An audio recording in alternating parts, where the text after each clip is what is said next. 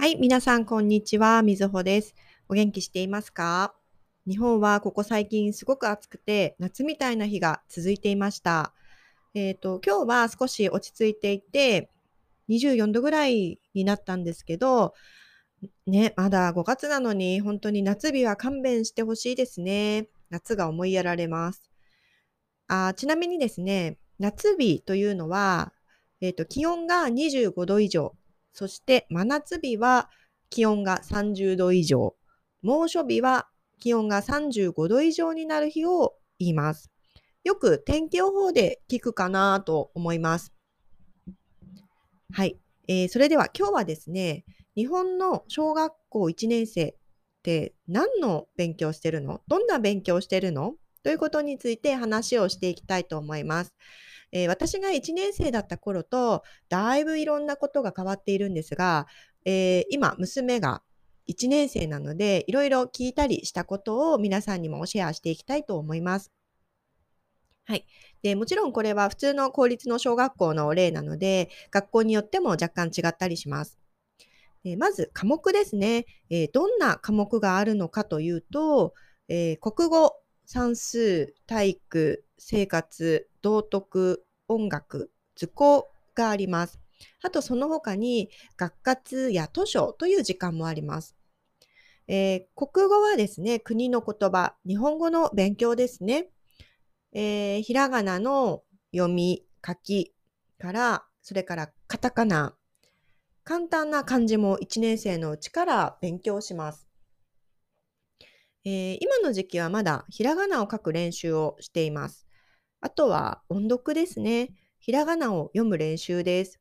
学校の宿題は、えー、音読の宿題が毎日あります。やっぱり声に出して読むことは日本語を話す日本人の子供にとっても大切なことなんですね。はい。でそれから算数ですね。算数はまず数字の書き方を勉強していました。1、2、3、4、5、6、7、8、9、10。それを勉強して、その後は、えー、数の大小を勉強しているようです。どちらが多い？どちらが少ない？とかを今勉強しているようで、宿題でもプリントを持ち帰って、あの、家で勉強しています。多分、もう少ししたら簡単な足し算とか引き算が始まるんじゃないかなと思います。えー、それから体育。体育は体を動かすことですよね。えー、先日、あの学校で体力テストがあったみたいです。どのぐらいの速さで走れるか、ボールを投げてどのぐらい飛ぶか、ジャンプをしてどのぐらい飛べるか、腹筋は何回できるかなど、まあ、これ以外にもテストの項目はあったみたいなんですけど、そんなテストがあったみたいです。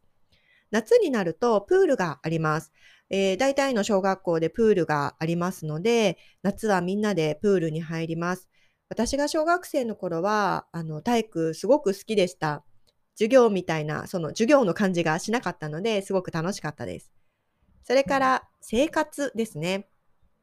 生活って何だろうって思う方もいると思います。生活は理科と社会が合わさったような科目です。例えば、どんなことをするかというと、えー、朝顔、花の名前です。朝顔の種をまいて育てたり、学校内を探検して、学校にはどんな教室があって、どんな先生たちがいるのかを学んだりとか、まあ、いろんなことを学びます。えー、生活科は低学年の1、2年生だけがあって、3年生からは理科と社会が始まるんです。ちなみにですね、朝顔、育えっ、ー、と、先日、種をまいたと言ってたんですが、あの、朝顔は学校で育てたら、夏休みが始まる前に、えっ、ー、と、そのまいた朝顔を鉢ごと家に持って帰ってきて、家で育てて、えー、夏休み中にその朝顔の観察をしたりします。はい、えー、次は道徳です。道徳もこれも何？って思う方もいますよね。えー、道徳はまあ、社会で生活していく上でのマナーとかルールとか、まあ、心の、えーと、勉強ですね。まあ、そういうものを勉強する時間です。道徳は教科書もあって、教科書を読んでみて、みんなでどう思ったかなど意見交換をしたりします。えー、それから音楽ですね。音楽は今、1年生は何をやってるのかっていうのを娘に聞いたら、歌をなんか歌ってるみたいです。音楽の時間に。しかもなんかダンス付きらしいです。えっと、教室に大きいスクリーンがあって、そこにその YouTube のあのダンスの動画を映して、えー、と歌って、しかもそのダンスを踊るみたいです。あの家で学校で教えてもらったダンスと歌をよく披露しています。で最後は図工ですね、えー、図工は絵を描いたり何かものを作ったり、まあ、いわゆる工作をしたりする時間です。だいたい図工の時間は2時間続けて行われることが多いです。娘は最初の図工の時間で自己紹介の絵を描いたと言っていました。先日、あの、授業参観に行った時にその絵が貼ってありました。自分の好きなものというテーマだったらしくて、えっ、ー、と、確か犬、犬と果物？犬と果物が書いてありました。はい、えー、こんな感じが日本の小学校1年生の勉強内容です。学校で勉強した後、家に帰ってきて宿題をしてというような流れがあります。でもまだ今はね、学校が始まって2ヶ月なので、宿題といってもプリントが1枚と、あとは音読をするというような感じです。